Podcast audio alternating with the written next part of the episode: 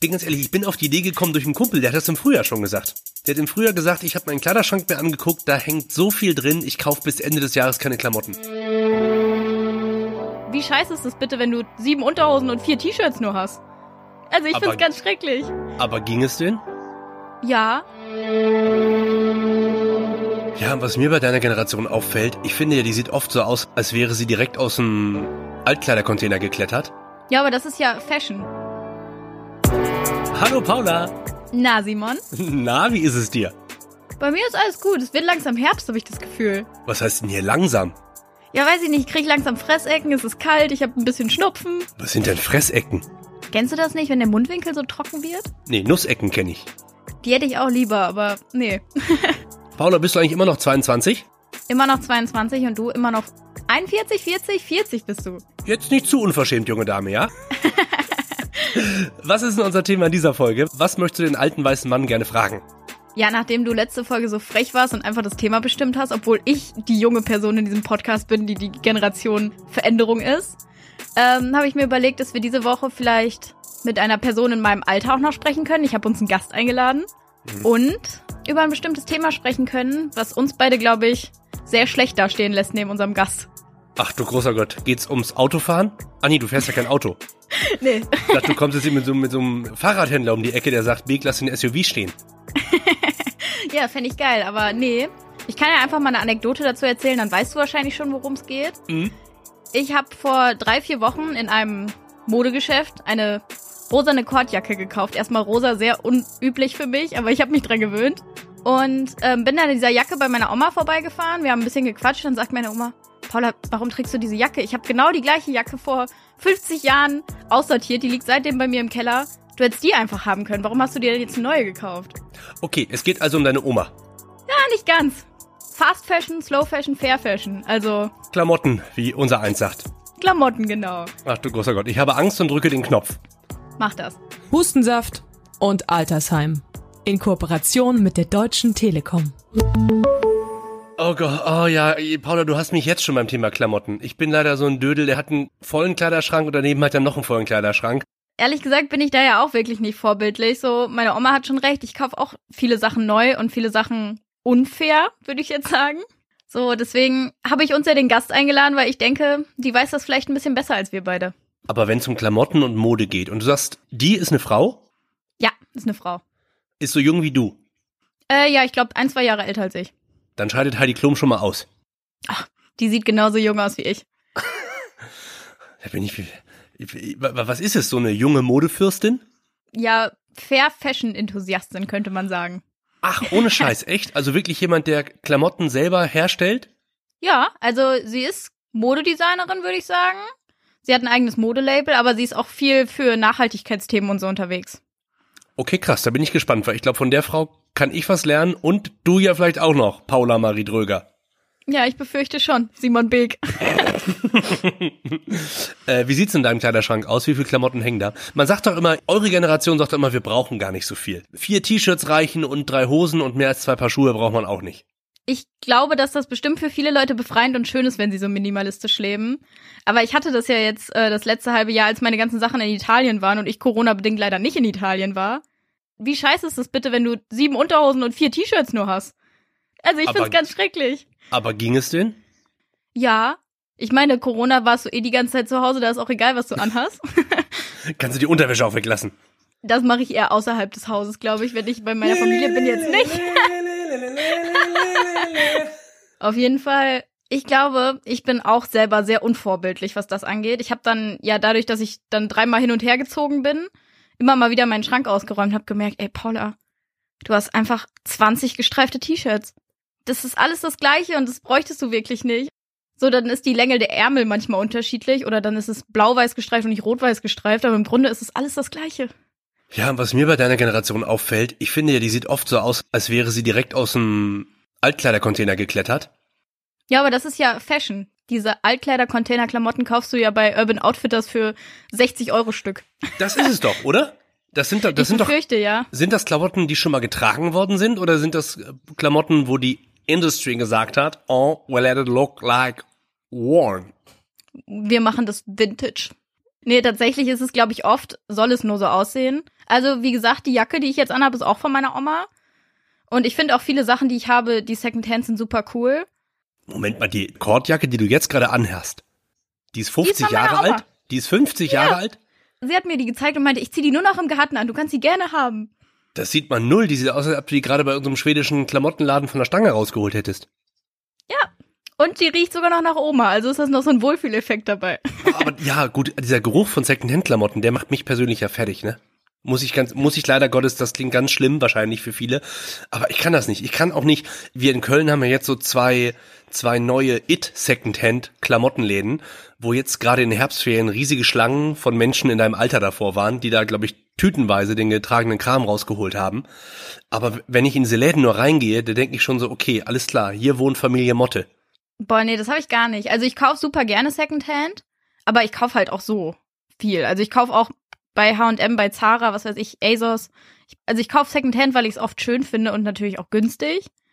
Aber ich muss sagen, ich bin nicht vorbildlich und achte dann darauf, dass überall faire Bedingungen sind, leider. Was ich mir abgewöhnt habe, weil ich wirklich eingesehen habe, im Zuge dessen, dass wir jetzt jede Woche miteinander sprechen und wir ja alle so ein bisschen auf unseren ökologischen Fußabdruck, ökologischen Fußabdruck, auf unseren ökologischen Fußabdruck gucken wollen. Ich kaufe tatsächlich nicht mehr so viel Schuhe, weil ich gemerkt habe, wenn ich fünf Paar Schuhe habe und vier davon sind Sneaker, dann reicht das eigentlich sehr gut, um das ganze Jahr zu kommen. Ja, und vor allem sind alle weiß und alle sehen ähnlich aus. Nur dann ist da halt einmal drei Streifen drauf und einmal steht, was weiß ich, Nike. Ja. Und dann ist mir auch aufgefallen, ich habe Pullis, äh, vier Stück, die sehen gleich aus. Ich habe, glaube ich, 17 graue Baumwollhemden im Kleiderschrank und habe mir ein inoffizielles, ich habe das noch nie laut ausgesprochen, Paula, aber ich habe Mhm. mir für den Rest des Jahres ein Klamottenkaufverbot ausgesprochen. Aber wie geil, dass du es jetzt ausgesprochen hast. Jetzt musst du es machen. Oh nein! ja, aber was ist denn, wenn dein Gast jetzt ganz tolle Klamotten hat, die mich begeistern, dann sage ich, oh, da kaufe ich aber die Hose. Ist es eine deutsche Modedesignerin? Or is she international? Bestimmt spricht sie besser Englisch als wir beide, aber sie kommt aus Österreich, also ist sie quasi deutsch. Das darfst du in Österreich nicht laut sagen, das ist schon mal Deutsch schiefgegangen. mit schönem Akzent. Okay, also eine österreichische Modedesignerin. Ganz genau. Krass. Hast du die jetzt äh, geordert, damit die mich hier ins Verhör nimmt? Ich schätze, damit sie uns beide ins Verhör nimmt und wir beide fürs Ende des Jahres ein Klamottenkaufverbot haben. Ich will mich ja auch bessern. Ich merke das zum Beispiel jetzt anhand von, von Fleisch essen und von Bestellen und so. Da werde ich zum Beispiel besser. Ich versuche immer konsequenter meine Sprache sehr inklusiv zu machen. Also der Podcast bringt was, zumindest bei uns beiden.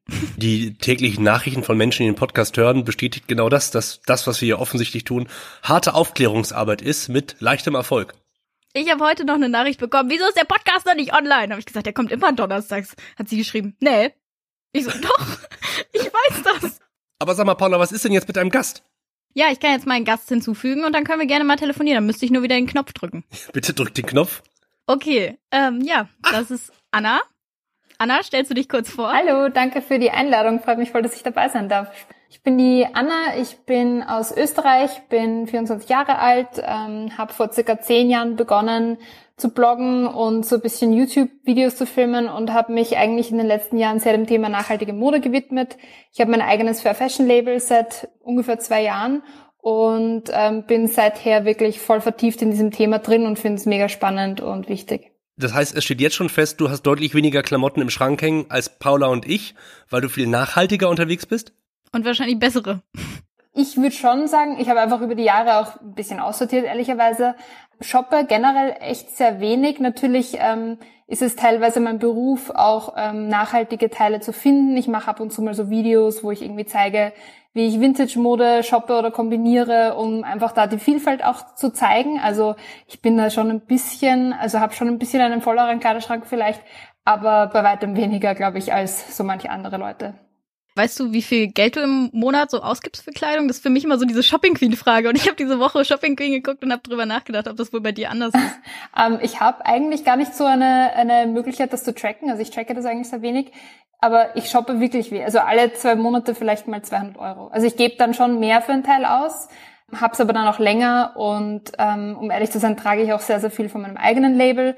Trage auch sehr viel Kleidung, die ich schon lange habe. Also es war früher mal anders. Was ist das älteste Klamottenteil, was du hast im Schrank? Das älteste Teil ähm, ist eine Tasche von meiner Urgroßmutter. Die hat mir meine Oma vor ein paar Monaten gegeben, weil ich nach einer neuen Tasche gesucht habe. Und für mich ist das immer so ein schwieriges Thema, weil ich bin Veganerin. Finde dann auch immer so die Frage schwierig, okay, nehme ich mir jetzt eine Tasche aus Leder, die theoretisch ähm, nachhaltiger für die Welt ist, weil es halt nicht Plastik ist, oder eine vegane Tasche, die aus einem veganen Leder besteht, das oft leider auch mit einem Kleber verklebt wird, der dann eben auch nicht wirklich biologisch abbaubar ist. Natürlich gibt es da auch schon neue ähm, Möglichkeiten, aber für mich ist es immer noch am nachhaltigsten, etwas zu kaufen oder zu bekommen, das äh, im Kreislauf schon drinnen ist und ein neues Zuhause sucht und diese Tasche ist wirklich einfach nur herumgelegen und ich finde sie mega schön. Ich denke das jetzt auch gerade bei der Jacke, dass es einfach ein richtig guter Step ist, weil es gibt so viele Klamotten und dann irgendwie. Ich habe das ähm, auf deiner Homepage gelesen, dass du so diesen diesen Fair Fashion Guide so aufgebaut hast, so von wegen erstmal gucken, was du dir ausborgen kannst und dann so weitergehen. Das finde ich mega spannend. Ja, finde ich auch. Also ich finde, es gibt echt so, so unglaublich viel Kleidung, die schon im Umlauf ist. Man muss sich nur anschauen, was die ganzen großen Modehäuser wöchentlich quasi rausbringen. Und das muss ja auch irgendwer kaufen, das muss irgendwo liegen. Und ich habe mal gehört, dass wir irgendwie 60 Prozent der Kleidung, die in unserem Kleiderschrank liegt, ähm, nicht tragen. Ich glaube aber, diese Zahl ist viel, viel, viel zu niedrig. Ich glaube, es sind tatsächlich circa 80 Prozent, die wirklich nur herumliegen. Und wenn man sich anschaut, wohin die Kleidung, die wir dann mit gutem Gewissen oft aussortieren, äh, hinwandert, das äh, kommt nicht im Fair Fashion Shop ums Eck hin oder wird auch selten im Land gespendet. Ganz viele Secondhand-Kleidung wird wirklich ähm, beispielsweise nach Ostafrika geliefert und zerstört dort den Markt vor Ort, ähm, weil die Leute dort dann unsere Secondhand-Kleidung kaufen müssen. Aber Anna, jetzt hast du gerade gesagt, jede Woche neue Klamotten landen in den Läden. Wenn wir unsere Omas und Opas fragen, die kannten das noch, dass es eine Frühjahrs- und eine Herbstkollektion gab. Da gab es quasi zweimal im Jahr Klamotten und das hat irgendwie gereicht. Ja, diesen Zyklus, an dem orientieren wir uns mit meinem nachhaltigen Label, das Slow Label. Wir machen auch nur zwei Kollektionen im Jahr es ist schon verrückt, dass man als Konsument immer das Gefühl hat, hey, nächste Woche kommt schon noch eine neue Hose raus, die du vielleicht auch brauchst oder du bist halt irgendwie aus Marketing-Sicht nie gut genug und musst immer an dir arbeiten und brauchst immer das neueste Teil, weil sonst bist du irgendwie out und ähm, ja, finde ich schrecklich. Ist echt schlimm. Ich kenne Menschen in meinem Umfeld, die checken täglich die App eines internationalen Modeherstellers und gucken, was irgendwie Neues im Store ist. Also ist doch irgendwie auch verrückt. Ich find's krass auf jeden Fall. Also ich denke auch jetzt gerade darüber nach, dass es ja zum Beispiel auch diese diese conscious Nachhaltigkeitsmarken irgendwie von großen Labels gibt. Aber ich denke mal, also ich weiß nicht, das kannst du uns wahrscheinlich besser sagen, Anna, ob die Labels dann überhaupt wirklich nachhaltig sind oder ob das so Greenwashing-mäßig ist wie weiß ich nicht, eine grüne Creme. ja, ich finde, das ist echt schwierig als Endkonsument da wirklich ähm, dahinter zu schauen und auch zu verstehen, was ist jetzt wirklich nachhaltig, was kann ich mir kaufen, was nicht. Also das Thema Nachhaltigkeit boomt und ich sehe das auch ähm, so bei ganz vielen Reports, ähm, Trendreports und so weiter. Nachhaltigkeit ist das Thema der nächsten Jahre und ist natürlich auch ein unglaublich wichtiges Thema. Fridays for Future hat das ja auch sehr gut vorangetrieben, dass wir das Ganze in unserem Gedächtnis haben mit jedem Kauf, den wir tätigen. Die Conscious Collections sind deswegen schwierig in meinen Augen, weil damit nur ein Teil der Nachhaltigkeit wirklich abgedeckt wird. Also die Labels sagen, okay, wir verwenden jetzt statt regulärer Baumwolle Bio-Baumwolle, sind deswegen jetzt nachhaltig. Oder wir verwenden Tencel, das ist ein sehr nachhaltiger Stoff aus Zellulose, und deswegen sind wir jetzt nachhaltig. Wenn man sich dann aber beispielsweise den Preis anschaut, wenn ein Kleid nur noch 19,99 kostet oder wenn ähm, diese Kollektion sehr häufig rauskommt, wenn ganz aggressives Marketing betrieben wird, das sind auch alles Teile, die für mich etwas mit Nachhaltigkeit zu tun haben, weil ein Unternehmen muss nachhaltig wirtschaften und nicht nur nachhaltig designen oder nachhaltige Materialien verwenden. Das Thema Nachhaltigkeit ist so komplex und groß und man kann das einfach nicht so simpel darstellen, wie das sehr viele große Unternehmen tun ist schon sehr schwierig. Man sollte halt eigentlich wirklich die kleinen Player unterstützen oder ja, wie wir schon gesagt haben, das, was man bereits hat, schätzen und das ähm, tragen, was man hat. ist verrückt. Ich glaube, ich habe viermal die gleiche schwarze Jeans in derselben Größe im Schrank. Ja, woran ich jetzt gerade gedacht habe, ist, ähm, ich habe letztens ein Video gesehen von einem äh, Mädchen, die halt Secondhand shoppen war und aber halt eine größere Größe hatte. Sie war, glaube ich, weiß ich nicht, eine 46, 48 oder so. Und sie dann halt gesagt hat, so, ey, Secondhand ist für mich nix, aber nachhaltige Labels bieten mir da auch nicht die Auswahlmöglichkeiten.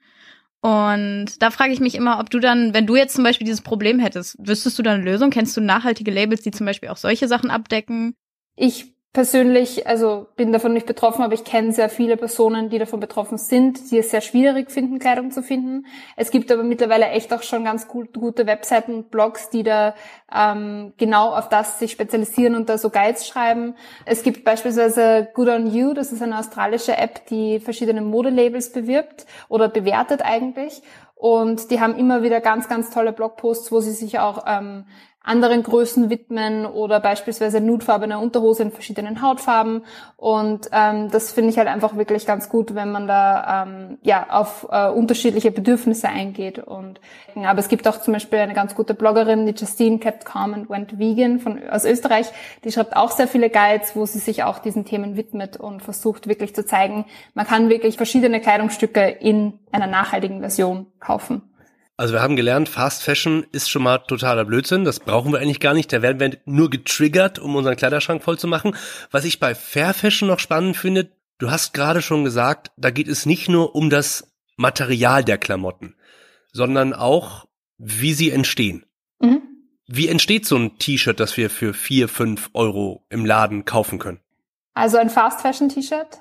Ähm, ja es beginnt oft nicht für die Modelabels mit dem Anbau der Baumwolle, weil soweit hat man eigentlich gar keinen Einblick, beziehungsweise das wird, ähm, es beginnt vielleicht mit dem Produzenten, der das äh, Kleidungsstück tatsächlich schneidert. Da fragt man mal an oder, oder man sourced einen Stoff über diesen äh, Hersteller. Das heißt, man hat schon mal nicht wirklich den Einblick in die Lieferkette, also vor allem in Fast Fashion, weil es auch schnell gehen muss. Bei mir ist es halt so, ich frage wirklich nach, bei meinem Modelabel, wir bringen ähm, so wenig Kleidung im Jahr raus, dass ich auch wirklich die Zeit habe, nachzuforschen, zu sagen, hey, ähm, ich habe einen Fragebogen für euch, wo wirklich ganz konkret drin steht, ich möchte gewisse Dinge wissen, ähm, um mir besser vorstellen zu können, wo das T-Shirt wirklich herkommt, wo jede Komponente herkommt. Ähm, bei Fast Fashion Modehäusern ist es halt auch oft so, dass sie, wenn sie zum Beispiel eine Conscious Collection rausbringen aus Biobaumwolle, dass sie aber Polyestergarn zum Nähen verwenden oder die Labels, also die Care-Labels und so weiter, auch aus Polyestergarn bestehen. Das heißt, darüber macht das heißt man Mogelpackung. Genau, darüber machen sie sich dann eigentlich weniger Gedanken. Liefern ist das eine, das andere ist, es muss ja auch noch genäht werden, ne? Genau, also der Endstep ist das äh, Kleidungsstück zu nähen. Die Mäntel, die wir bald rausbringen, die werden in Polen genäht, ähm, an der deutschen Grenze, in einem ganz kleinen achtköpfigen Betrieb, der von einer Frau geleitet wird. Da war ich zwar noch nicht zu Besuch, weil wir das leider während der Corona-Pandemie beauftragt haben, aber es gibt ähm, einfach eine gewisse Transparenz äh, und ein Vertrauen durch Fragebögen und ähm, das Siegelproblem ist auch so etwas, worüber wir eine ganze Podcast-Episode machen können, weil Siegel sagen natürlich auch nicht alles aus. Es ist unglaublich schwer, wirklich dem Ganzen auf den Zahn zu fühlen und zu verstehen, wie nachhaltig läuft's und wie fair läuft's ab. Und viele kleine Unternehmen, wie zum Beispiel auch ähm, das Lower Label, können sich Siegel einfach nicht leisten. Oder für viele kleine Betriebe, wie der Betrieb in Polen, wo wir unsere Mantel herstellen, der kann sich äh, ein Siegel auch einfach nicht leisten und hat die Kapazitäten gar nicht, das alles umzustellen quasi auf eine zertifizierte Produktion. Ich hoffe, ich bin jetzt nicht zu sehr ins Detail gegangen. Nee, alles gut. Ähm, ich frage mich jetzt nur als Konsumentin, woran ich erkennen kann, ob irgendwas nachhaltig ist. Also klar, ich kann das zum Beispiel sehr lange recherchieren und dann würde ich wahrscheinlich auch auf so bestimmte Listen, wie zum Beispiel die von dir treffen oder so. Aber wenn ich jetzt sehe, ich möchte dieses Kleidungsstück haben, was weiß ich, es ist von irgendeiner bestimmten Marke, kann ich irgendworan erkennen, ob es nachhaltig fair produziert wurde oder bin ich dann wirklich einfach lost und muss sehr lange recherchieren? Also es ist mal wichtig, zu, sich anzuschauen, woraus besteht das Material. Also ist das Viskose, ist das Polyester oder ist es ein natürlicher Stoff, also Biobaumwolle beispielsweise. Ähm, natürlich finde ich es auch immer wichtig, wenn Fair Fashion Brands oder, oder Modelabels ihre ähm, Näherei zeigen. Also wenn die zeigen, hey, da arbeiten so viele Leute, ähm, es ist in dieser Stadt oder in diesem Land, ähm, man muss sich einfach da als Konsument einfach ein Bild davon machen können, wer macht meine Kleidung. Das muss einfach auch beleuchtet werden. Diese Personen gibt es, die, die fassen ein Kleidungsstück an, jedes Kleidungsstück ist handgemacht. Das sind echte Menschen dran und das muss man als Endkonsument einfach sehen. Also wenn du, wenn das Unternehmen, wo du dein Kleidungsstück kaufen möchtest, das auch zeigt und du da Bilder siehst von den Personen, das ist schon mal, glaube ich, ein guter Hinweis. Ähm, ich würde auch immer schauen, gibt es viele Sale-Aktionen von diesem Label? Ähm, wie sind sie in der Marketing, äh, in der Kommunikation? Wie fair sind sie da? Also wird irgendwie aggressiv minus 70 Prozent Marketing oder Last Chance, nur noch ein Tag Free Shipping oder solche Dinge, wird das ausgeschrieben? Dann würde ich da ein bisschen vorsichtiger sein. Ich finde auch, weil ich Biobaumwolle angesprochen habe, wenn du jetzt ein Kleidungsstück siehst aus Biobaumwolle, wo dann aber ein Polyesteranteil drinnen ist, Elastan oder, oder irgendwelche anderen Anteile, das ist halt auch eine Phase, die kann man dann schwer recyceln. Also wenn dir Recycling wichtig ist, ähm, Faserrecycling, dann würde ich da zum Beispiel auch eher zu reinen Naturfasern greifen. Also es sind alles so Aspekte und wie gesagt, ähm, als Endkonsument ist es wirklich schwierig und ähm, ich hoffe, dass da bald ein Ziel kommt, dass das alles abdecken kann. Paula, darf ich der Anna eine private Sache von uns beiden erzählen? Darfst du. Paula hat sich voll gefreut, dass ich jetzt so, wie heißen die? Weja? Wecha? Wea, oder? Ich glaube. Ich habe mir irgendwann, ja, ich glaube ja, vor, vor, einem halben Jahr Veas geholt. Und das ist ja veganes Leder. Dieser, dieser Turnschuh mit diesem V, den wir gerade alle irgendwie in trendigen Metropolen wie Bielefeld und Paderborn sehen. das ist veganes Leder, ne? Früher bei mir hieß das Kunstleder und meine Mutter hat gesagt, so einen Scheiß kaufen wir nicht. Hat da jetzt irgendwie ein Umdenken stattgefunden oder ist das jetzt ein geileres Kunstleder als früher? Ähm, woraus das vegane Leder bei Ihnen ist, weiß ich gerade gar nicht so konkret. Also ich bin mir aber sehr sicher, dass sie ein sehr nachhaltiges Unternehmen sind. Also die Lederschuhe zum Beispiel sind auch sehr nachhaltig. Aber ja, das, das Thema Kunstleder ist auch sehr witzig. Deswegen bin ich als Veganerin eigentlich doch so, dass ich mir Lederschuhe kaufe. Aber dafür habe ich ein paar Schuhe, das ich jetzt schon seit drei Jahren trage und sicher noch in den nächsten Jahren häufig tragen werde. Ähm, als Winterschuhe zum Beispiel. Also ich versuche dann einfach weniger zu kaufen. Aber ja, das ähm, Thema ist tricky. Obwohl ich auch finde, dass man viele Ledersachen einfach sehr gut Secondhand kaufen kann. Also zum Beispiel Taschen. Ich weiß jetzt nicht, viele Leute mögen wahrscheinlich Schuhe nicht. Ich glaube, ich wäre auch nicht unbedingt ein Fan davon, getragene Schuhe schon zu kaufen. Aber zum Beispiel Ledertaschen kannst du ja super gut einfach Secondhand kaufen. Sind meistens auch schöner als aktuelle. Ja, finde ich auch. Anna, was würdest du sagen in so einem Kleiderschrank, ne? Wie viele Teile sind gesund für die Umwelt und für das eigene Gewissen, wenn sie da hängen? Ähm, ich kann dir keine Zahl geben. Wie viele Kleidungsstücke hast du im Kleiderschrank? Dann kann ich dir sagen, ob das gut ist. Ich, ich habe keine Ahnung. Reichen für den Typen vier Pullis und äh, vier Hemden und vier Hosen aus? Kann man damit ausreichend kombinieren? Ich finde, ähm, dafür gibt's schon ganz, ganz viele coole so Bilder online. Also wenn du zum Beispiel auf Pinterest schaust, Capsule Wardrobe eingibst, da findest du wirklich ganz coole so Beispiele, wie dein Kleiderschrank aussehen könnte. Also was du brauchst, um endlos kombinieren zu können quasi. Und da reichen wirklich schon, würde ich jetzt sagen, 20, 30 Teile. Also also ein paar Hosen, ein paar T-Shirts. Ich finde es bei Männern immer noch ein bisschen leichter, muss ich sagen. Sagt meine Frau auch. Ich finde es auch viel leichter bei Männern. Ja, also ja. Schon. Wenn ich jetzt denke, dann hat man ein kurzes Kleid, ein langes Kleid, einen kurzen Jumpsuit, langen Jumpsuit, Trägertop. Bei Männern ist so weißes T-Shirt, schwarze Hose, Feierabend. Komm, geh. Ja. Ja, und es ist wahrscheinlich auch viel einfacher mit Basic-Teilen. Ne? Wenn du dir dann irgendwie Blumenkleider kaufst, ist es natürlich schwieriger als mit einer weißen Bluse. Die geht ja irgendwie dann immer. Genau. Anna, was ich spannend finde und äh, mich interessiert immer so ein bisschen die Herkunft von Leuten, ne? Also wenn du sagst, seit über zehn Jahren ist dieses Thema Fashion und Nachhaltigkeit äh, so ein bisschen dein Oberthema. Was hat dich damals dazu gebracht, dich in diese Welt hineinzuarbeiten? Gab es so ein ausschlaggebendes Argument, dass du gesagt hast, wisst ihr was, Modeindustrie, fuck off ohne mich? Ähm, ja, ich bin vor. Ich Sagt ihr in Österreich fuck you? Sicher. Überall. Universell. Ich bin vor, glaube ich, fünf Jahren vegan geworden oder waren es schon sechs Jahre, ich weiß es nicht mehr. Das habe ich einfach nur als Challenge gemacht und habe dann da irgendwie bin in diese Nachhaltigkeitsschiene irgendwie reingerutscht und habe mir gedacht, okay, eigentlich hat das echt einen großen Einfluss auf die Umwelt, wenn ich das jetzt mache und habe mir da Dokumentationen angeschaut und wie das so ist mit dem Algorithmus, wurden mir dann auch jegliche Fair Fashion Dokumentationen angezeigt. Gibt's ja leider noch nicht so viele. Es gibt einige Kurzreportagen, die man sich auch auf YouTube anschauen kann und unter anderem habe ich ähm, den Film The True Cost geschaut. Äh, fand das unglaublich erschreckend ähm, zu sehen, was in der Modeindustrie vor sich geht. Ich habe das noch nie wirklich so bildlich gesehen, wirklich ähm, vor diesem Zeitpunkt. Das waren, glaube ich, war glaube ich vor vier Jahren oder so, dass ich mir das angeschaut habe und habe dann tatsächlich vor lauter Schock erstmal meinen gesamten Kleiderschrank geplündert und mir wirklich angeschaut, jedes Care-Label, wo wurde das produziert, welches Unternehmen ist das, woraus besteht das, habe so viel erstmal auf einen Haufen geschmissen und wollte das gar nicht mehr sehen. Ich war so richtig schockiert und habe dann ähm, zum Glück nicht so viel aussortiert, wie ich tatsächlich weggelegt habe, weil das wäre schrecklich gewesen. Und jetzt im Nachhinein weiß ich auch, nur weil man viel im Kleiderschrank hat, heißt das nicht, dass das schlecht ist und dass man jetzt alles aussortieren soll. Das ist natürlich das Schlechteste, was man machen könnte sondern man muss die Kleidung so lange tragen wie möglich und dann erst etwas Neues kaufen. Aber ja, in dem Moment war ich wirklich schockiert und habe mir gedacht, das muss ich jetzt wirklich auch zum Thema machen. Damals war ich schon aktiv auf YouTube und meinem Blog und habe das jetzt, ja, wie Paula schon angesprochen hat, auch in Form eines Fair Fashion Guides auf der Webseite und so weiter ähm, angesprochen. Wie hieß der Film? The True Cost. Gucken wir jetzt, Paula, ne?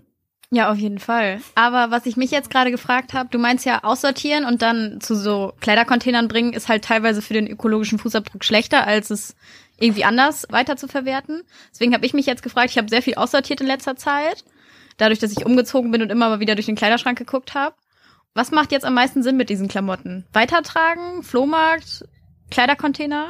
Ich glaube, um ehrlich zu sein, Flohmarkt oder so eine Kleidertauschpartys mit Freunden oder so macht wahrscheinlich am meisten Sinn. Also es im Kreislauf zu behalten, wahrscheinlich am besten noch bei dir im Land zu behalten ähm, und da einen neuen, einen zweiten Besitzer zu finden. Und die Kleidercontainer, da weiß man halt auch nie, wohin geht's wirklich, bei wem landet es im Endeffekt, wird es an jemanden verkauft, wird es an jemanden verschenkt.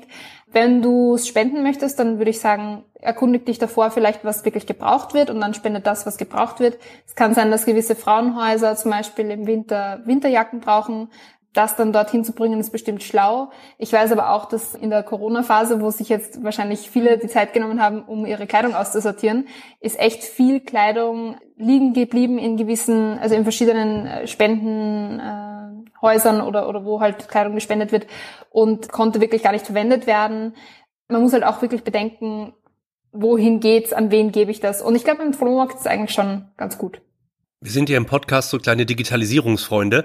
Das heißt, sowas so eine App wie, wie Kleiderkreisel macht durchaus Sinn, dass ich quasi online meine Sachen dann weiter verticke. Finde ich schon. Also meine kleine Schwester, die ähm, verbringt momentan sehr, sehr viel Zeit auf Kleiderkreisel, die boykottiert jeglichen Konsum von quasi neuen Kleidungsstücken und liebt die Plattform. Und ich, ich persönlich bin dann doch so, jetzt gerade wo ich in Berlin eben wohne, gehe ich schon sehr viel in Vintage-Stores oder Second-Hand-Stores oder zu Flohmärkten. Aber wenn man eben nicht in der Nähe von solchen Möglichkeiten ist, ähm, dann lohnt es sich auch online nachzuschauen auf, gewiss, auf verschiedenen Seiten, ja. Ja, bei mir ist jetzt gerade ein neues Kleid angekommen, auch von Kleiderkreisel. Wenn ich ganz ehrlich bin, es passt nicht 100 Prozent. Deswegen habe ich jetzt mit äh, der Freundin von meinem Bruder gesprochen, weil sie ganz gut nähen kann. Paula, keine privaten Schicksalsgeschichten im Podcast, das hatten wir besprochen. Hey, es ist zu groß, es ist nicht zu klein, es liegt nicht an mir. Das sieht aus, als wäre da eine Oma drin gestorben. Ich kann euch immer drehen, wenn ihr wollt. Es hängt das. Seht ihr es? Mhm. Ja, es ist gelb mit roten Blumen und so. Ist auch egal, aber dadurch, dass man das dann irgendwie selber nochmal umschneidern kann, finde ich es irgendwie ganz cool, dass ich dann ein Einzelstück habe.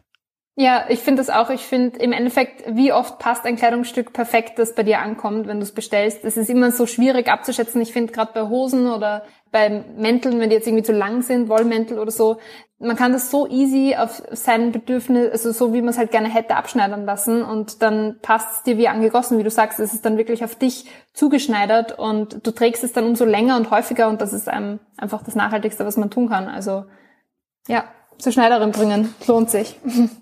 Anna, ich sag jetzt mal Frau Kummer, weil du bist ja auch Unternehmerin mit deinem eigenen Label.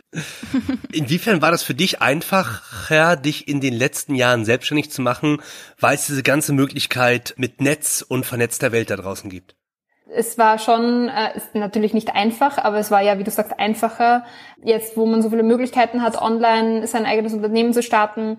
Ich habe, ich meine, ich habe 2012 oder 2013 begonnen, auf Social Media unterwegs zu sein. Damals war es noch MySpace zum Beispiel. Ähm, das hat sich jetzt dann doch auch verändert oder Netlog. Ich weiß gar nicht, ob es das überhaupt in Deutschland gab.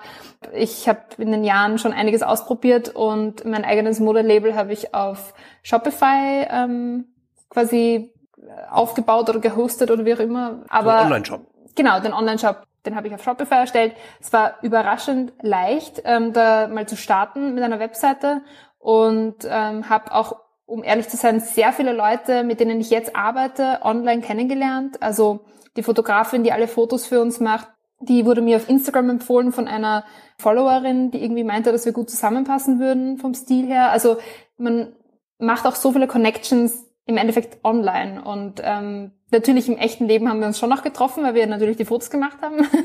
Aber die, der erste Austausch hat mal online statt, stattgefunden und das ähm, wäre früher wahrscheinlich nicht möglich gewesen.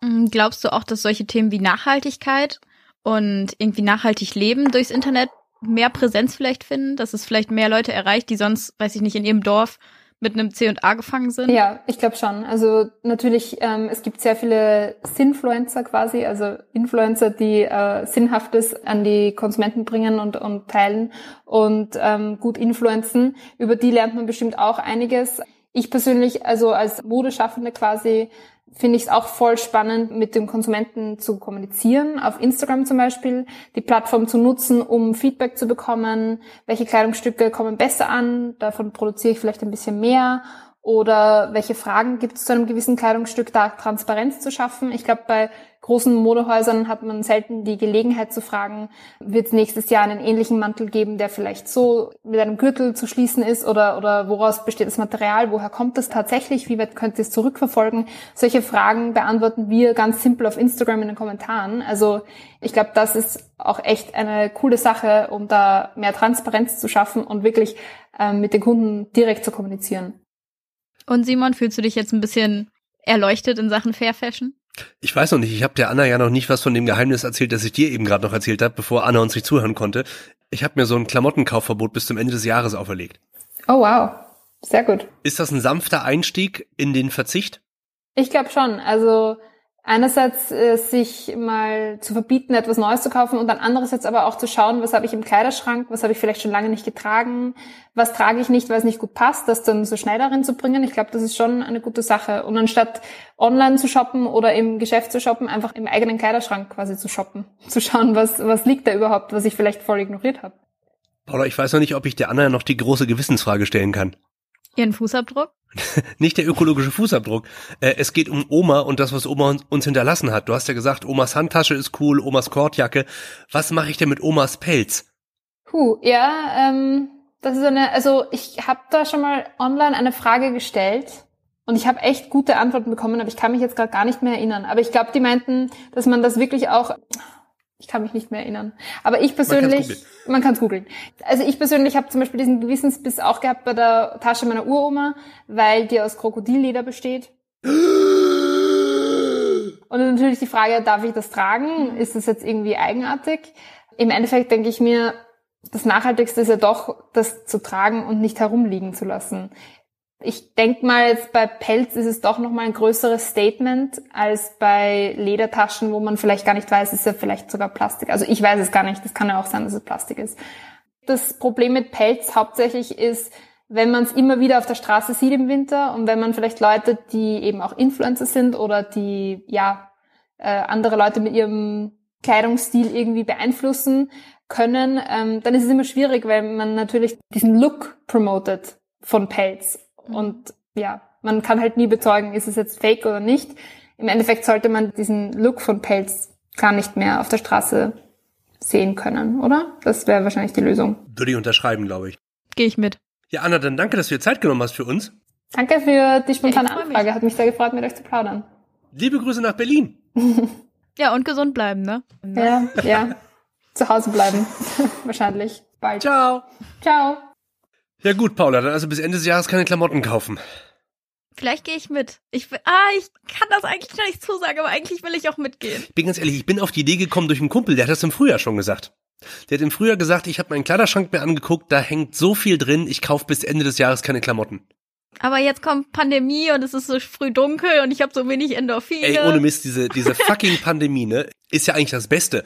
Weil diese ganzen Klamottenkonzerne, gab es nicht die Meldung, dass die im Frühjahr und Sommer alle auf ihren Klamotten sitzen geblieben sind, weil sie keiner gekauft hat? Auf Abendkleidern bestimmt. Weil keiner irgendwie die Gelegenheit hatte, sie auf irgendeiner Party zu tragen oder so. Ja, wahrscheinlich war das ähm, auch da eine gute Chance, sich vielleicht ein bisschen mehr mit auseinanderzusetzen. Du hast Zeit, du kannst jetzt vielleicht den Film gucken. Ich habe schon wieder vergessen, wie er heißt. The True Cost. Ich wollte gerade sagen, das Gute ist beim Podcast, man kann zurückspulen. ja. Sonst schreiben wir es unten in diese Anmerkung. In die Show Notes. Show Notes. The True Cost. Was ist nochmal der Film, der alle Menschen zu Vegetariern oder zu Veganern macht? Boah, ja, ich weiß welcher. Gibt auch so, aber ich weiß nicht, wie gibt er auch heißt. So ein klassisches aber du kannst Ding. auch einfach auf die Peter-Seite gehen wahrscheinlich.